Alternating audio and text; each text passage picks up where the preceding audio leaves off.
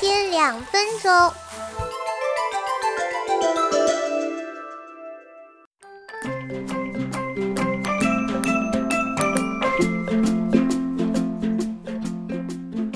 Hello，你现在收听到的是课间两分钟。同一时段，我们又来到营养 A B C 的学堂。今天我们来学习些什么呢？过去了脑细胞激战的六月份，高考、中考结束的小伙伴们迎来毕业季的同时，不要忘记给自己补补脑哦。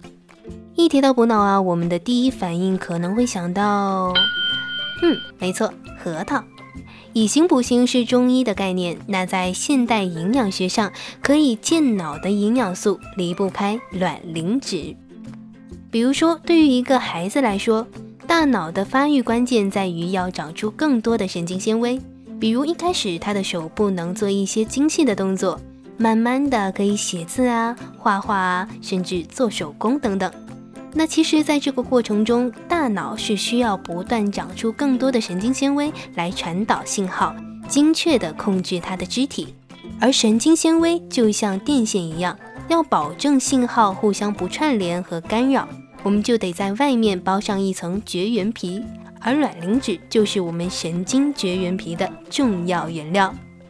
所以说，给孩子健脑也好，或者是成年人和老年人需要预防脑功能的减弱和退化，千万别忘了卵磷脂这个非常重要的帮手哦。